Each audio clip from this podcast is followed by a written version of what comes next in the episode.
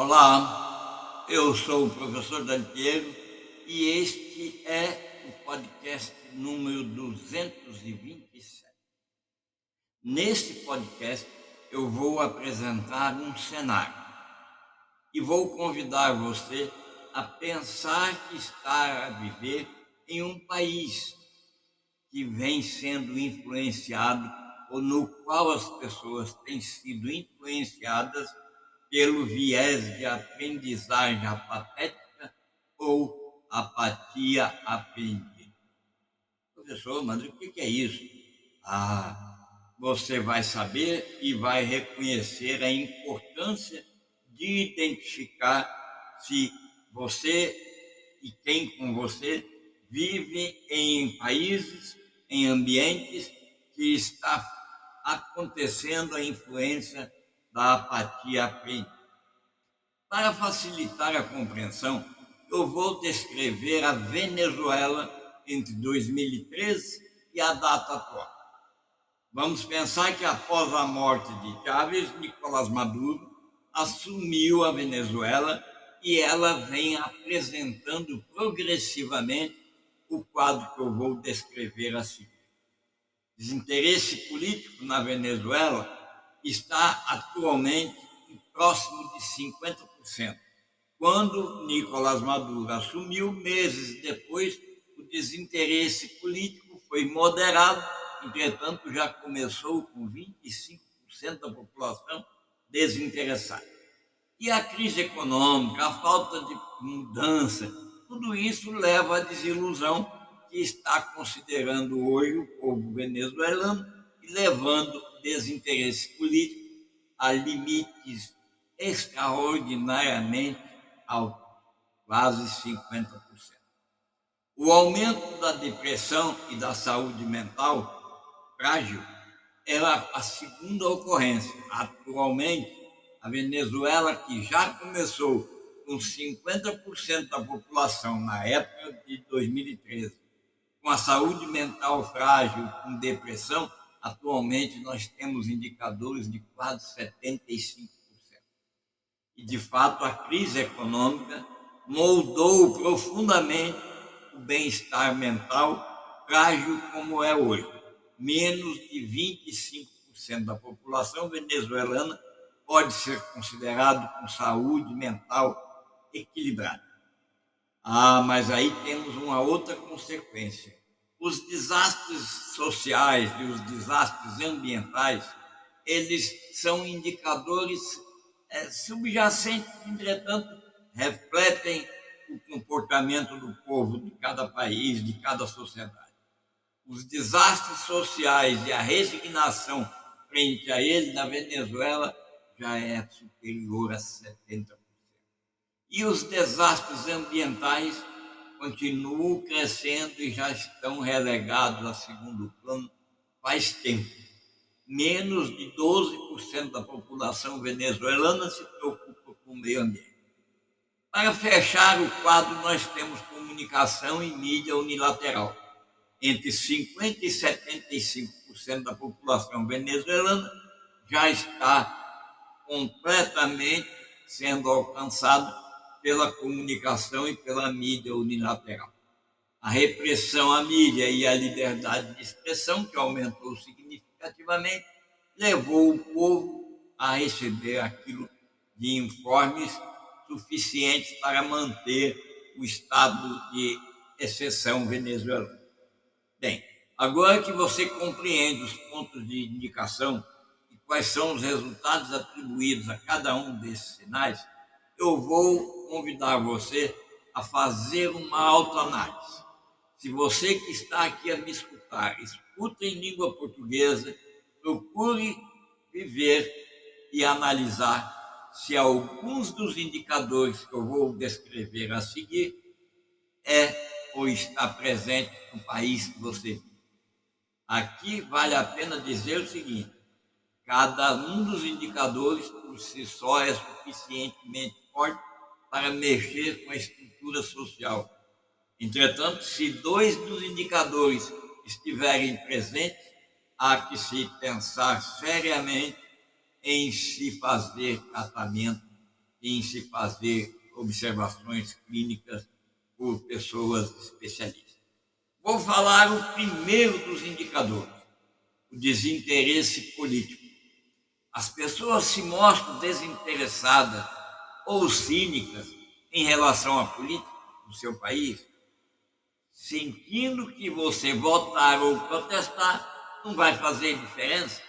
Analise isso, pois o desinteresse político leva a efeitos que se manifestam imediatamente com redução da participação eleitoral, erosão da confiança nas instituições e, ainda mais, inevitavelmente caminha para o agravamento da polarização, o fortalecimento de políticos esquerdistas e, em longo prazo, o enfraquecimento da democracia, se ela existir, se ela não existir, ela desaparece e possivelmente a instabilidade da política vai desaguar em conflitos fortes e talvez guerras sanguíneas.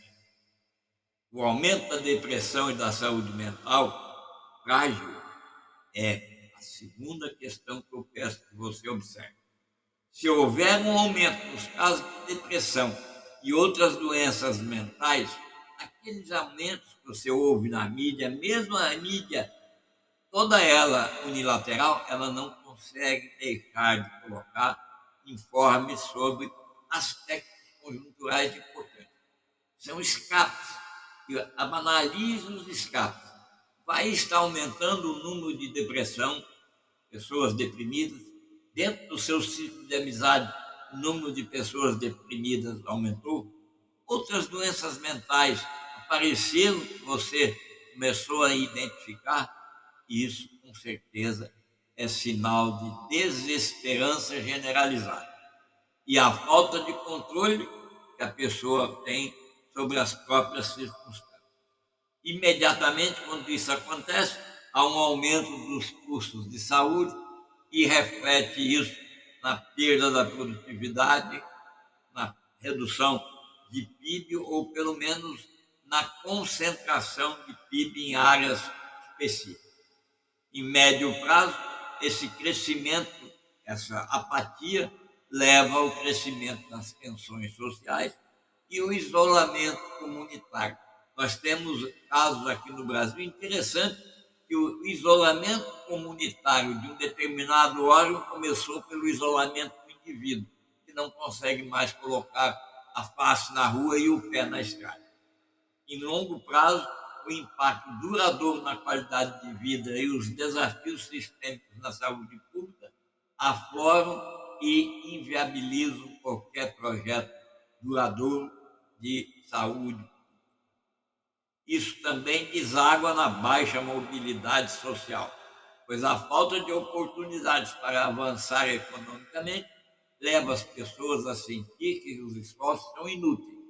E essa apatia que aparece ela se manifesta em comunidades mais fracas, em menos resiliência local, na erosão do tecido social, na menor responsabilidade governamental e do compromisso dos sérios, e em longo prazo leva à perda da, da consciência e da coesão nacional e o enfraquecimento da sociedade civil. Ah, tudo isso anda junto com o desengajamento cívico que gera comunidades mais fracas, menos resiliência, em longo prazo, enfraquecimento da sociedade novamente. Final, nessa etapa, nós já estamos complacentes com a corrupção e a injustiça. Passa a acontecer uma aceitação tácita ou uma resignação em relação à corrupção e à injustiça que pode indicar que as pessoas sentem que não têm condições de mudar o sistema.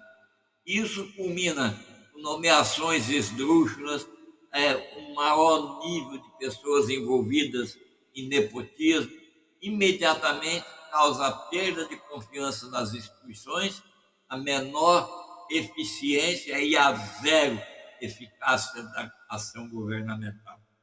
Em médio prazo, reduz a atração de investimento, aumenta o cinismo e, em longo prazo, cria um governo corrupto, ineficaz e ineficiente consegue perder, se tiver ainda, depois de ter percorrido essas fases, a reputação internacional. E leva também ao declínio na inovação e na criatividade.